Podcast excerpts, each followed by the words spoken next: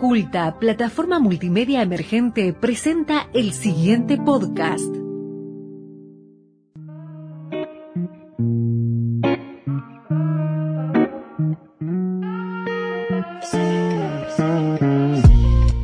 En astrología decimos que como es arriba, es abajo. Soy Manu y esto es Deep Astrológico. Espero que lo disfruten.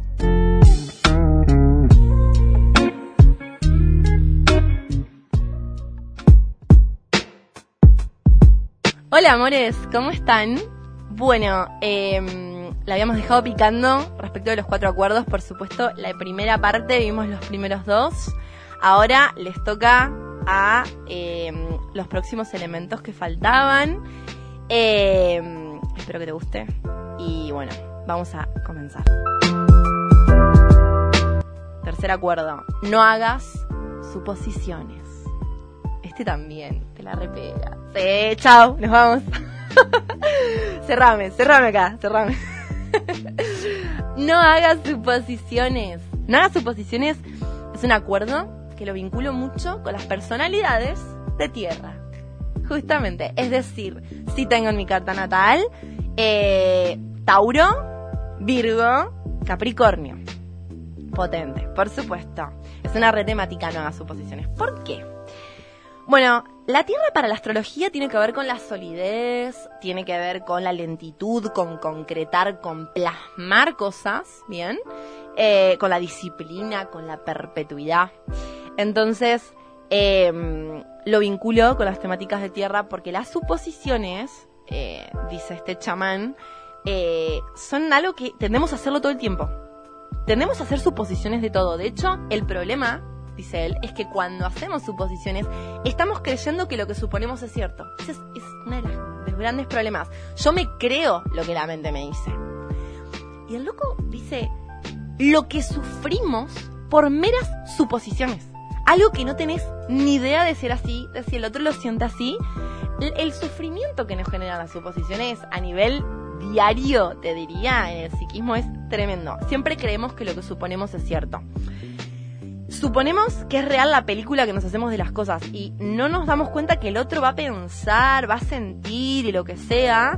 Y yo tengo que ponerlo a prueba eso antes de lanzarle veneno. Antes de decirle cualquier barangada, antes de enojarme, antes de lo que sea. Eh, Miguel Ruiz dice, toda la tristeza y dramas que experimentaste tienen su raíz seguramente en suposiciones que hiciste. Seguro. Entonces, te pasa algo y al toque armás una peli una peli, pero pensalo, porque lo hacemos muy eh, automático. Estamos como muy en piloto automático en lo cotidiano. Entonces, te creas toda una fantasía. Eh, hacer suposiciones, dice Miguel Ruiz, significa buscarse problemas, tener prejuicios. Y esto es muy característico de las personalidades con mucha tierra. Me interpela. Eh, juzgar es muy de los signos de tierra. Te juzgo y prejuzgo todo el tiempo, ¿no? Entonces, eh, esto de prejuzgar, ser muy estructurado en los juicios que hago con los demás, ni hablar conmigo mismo, porque no te creas que es muy barato ser tan estructurado para los signos de tierra. Lo que doy también es lo que me digo cuando me miro al espejo. Digo, no es tan barato, no me sale así nomás, ¿no? Esa estructura también está para conmigo misma o conmigo mismo. Eh, las personalidades con mucha tierra suelen ser muy categóricas en la visión de algo, en la visión de alguien, eh, o mantienen una postura muy rígida o muy fija respecto de cómo ven algunas cosas, ¿no? O a un preconcepto que se armaron. Entonces, este chamán dice, el remedio es, para no hagas suposiciones, es preguntar. Digo, todos tienen derecho a responderme si sí o si no sobre esto que yo voy a preguntar. Quizás el otro no me va a responder o quizás de hecho me va a volasear. Pero o me va a contestar o no me va a contestar. Pero hay que preguntar, hay que comunicarse con habilidad. Justamente, volvemos al primer acuerdo, las palabras crean realidades. Entonces, tengo que comunicarme con habilidad, tengo que comunicarme con claridad y tengo que ser capaz de preguntar.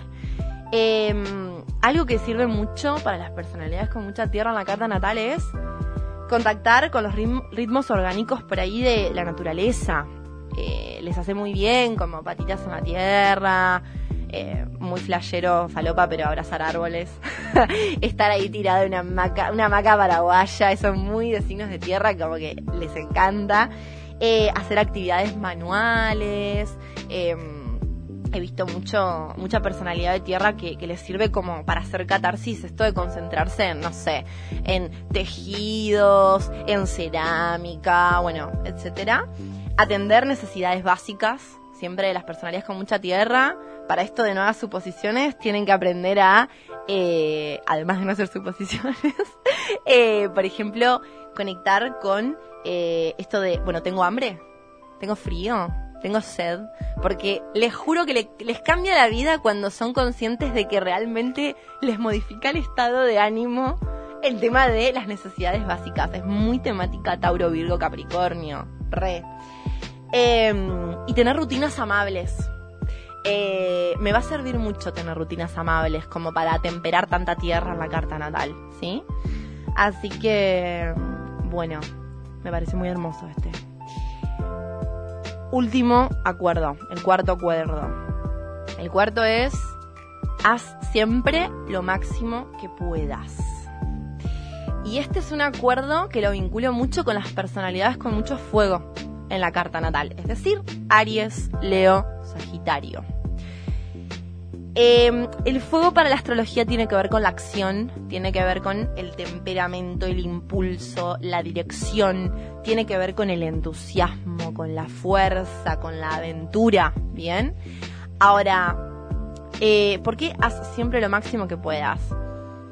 Eh, Miguel Ruiz dice, eh, todo varía continuamente, todo el tiempo, todo está cambiando, y hay momentos donde lo máximo que puedas hacer va a variar. A veces mi máximo va a ser de mayor calidad o de menor calidad, pero va a ser mi máximo. La idea es hacer lo máximo, ni más ni menos. Lo máximo que pueda, lo que se pueda. ¿Qué pasa? Si te excedes, que esto lo reveo en las personalidades con mucho fuego, si te excedes agotas el cuerpo. Si no haces nada, entras en estados de frustración, de culpa, estoy como medio aletargado. Entonces, lo que se pueda, Vivir con intensidad, ser productivo, es hermoso. Pero ojo acá, porque lo tramposo en el sistema en el que vivimos, acá me voy a poner ascendente acuario revolucionaria, es eh, tramposo porque ser productivo a veces tiene mucho que ver con dar lo máximo que pueda en terrenos o en espacios donde yo pueda aportar algo que a mí me sirve, que esté vinculado con mis propósitos, con algo que me hace feliz, con poner en, la tierra, dar algo y dejarlo plasmado. Eh, pero ojo con la productividad tóxica occidental de no me puedo estar eh, fumando un pucho, tomándome mi juguito de apio, les di las dos versiones así como súper extremas, eh, tranquilo porque me siento culpable. Porque justamente este sistema nos lleva a que la productividad tiene que estar a nivel eh, laboral exclusivamente. Yo puedo ser productivo en múltiples niveles. De hecho, es súper productivo tomarme una tarde para compartir con amigues en la playa y desconectar el celular y no darle bola por todo el día. Eso puede ser súper productivo. Em, en fin, lo que, lo que este chamán dice es, la mayoría de las personas solo emprenden la acción cuando esperan una recompensa y luego ni siquiera son capaces de disfrutar la recompensa. esto también es un poquito la trampa capitalista. Eh, todo el tiempo estoy detrás, ¿no? Soy el ratoncito que estoy detrás de, mm, del quesito y cuando llega el queso no soy capaz de hacerme un vino y disfrutarlo. Y si lo disfruto, lo disfruto con culpa. Entonces, ojo, el tip es emprender la acción por la acción misma, dice. Dar el máximo que puedas, lo que puedas, es decir, ser compasivo con vos mismo, entender que todo varía. Y además, la acción por la acción misma, que a mí me movilice la acción en sí, no esperar la recompensa de algo. Y ahí me voy a estar dando cuenta si estoy siendo productivo desde un lindo lugar o no. Eh, tiene que aparecer el disfrute y no estar apegado a la recompensa. Por supuesto, no, no estoy queriendo... Eh, digo, demonizar tampoco el hecho de que hay cosas que requieren esfuerzo, hay cuestiones que, bueno, que forman parte del sistema en el que vivimos, por supuesto que voy a tener que hacer esfuerzos y por supuesto que eh, cuando aparece una recompensa me voy a sentir más movilizado por mis circuitos neuronales de recompensa. Ahora, ojo con emprender acciones que no tengan disfrute per se, propiamente dichas, por el hecho de atravesar el disfrute en la acción misma. Eh, hice lo máximo que podía es acertar, aceptarme, perdón, acertar iba a decir muy bien, sí, aceptarme a mí mismo, a mí misma.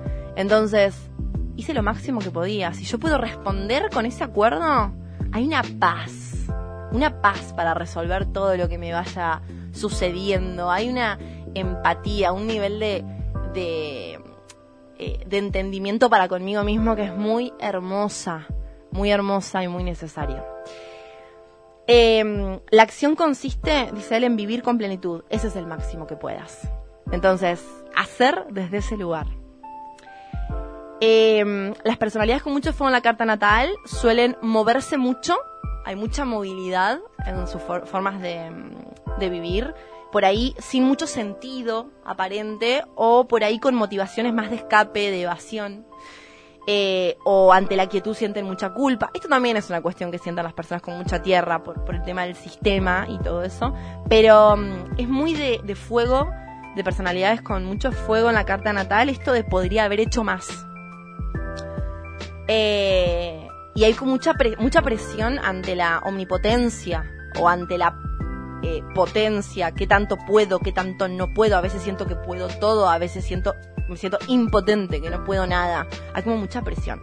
Entonces, ¿qué le sirve a las personalidades con mucho fuego respecto a este tema? Bueno, hacer deporte, actividad física, la que sea, cansarse, eh, estar solo al aire libre, bailar, mover el cuerpo, ¿bien? Estoy haciendo las articulaciones, cantar, rezar mantras, eh, cantar algo que tenga que ver con la conexión con un algo más acá me, puse súper espiritual, pero esto también me parece fundamental en esto del hacer para las personalidades con mucho fuego.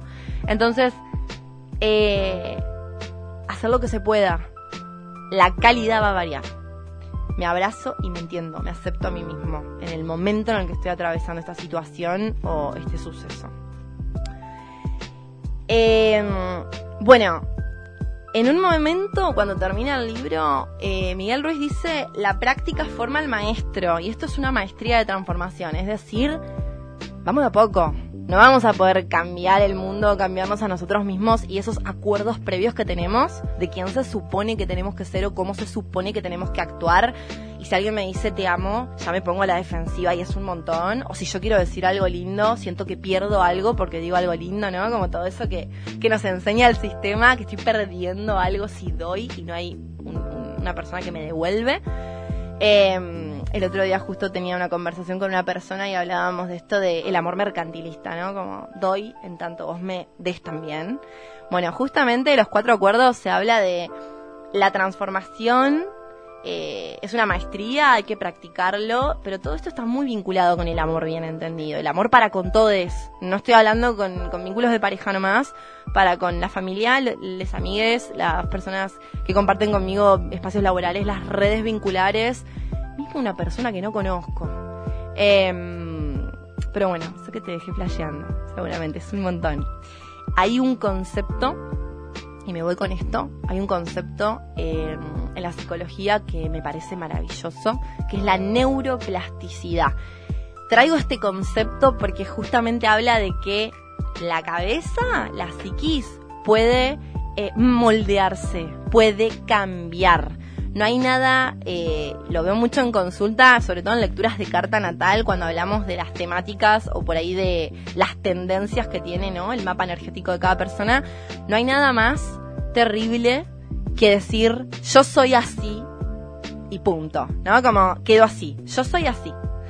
Em, creo que, que venimos a, a ejercer esta neuroplasticidad que hay mucho trabajo para hacer a nuestro tiempo. Por supuesto que van a haber tendencias y hay que honrarlas y hay que amarlas y abrazarlas, pero ojo con condenarme a mí mismo, a que yo soy así, así me, así me voy a morir.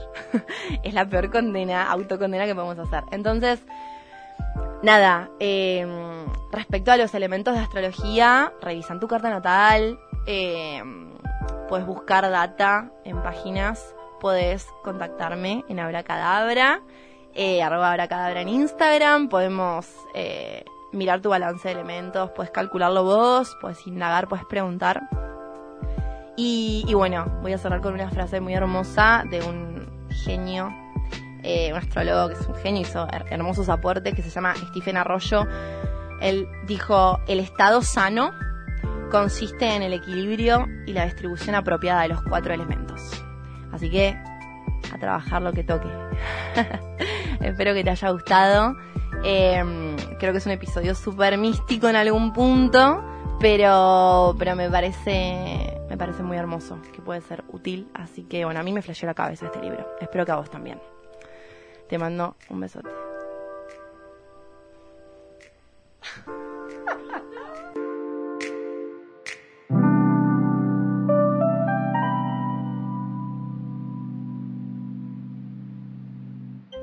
Presentó el podcast Culta, plataforma multimedia emergente.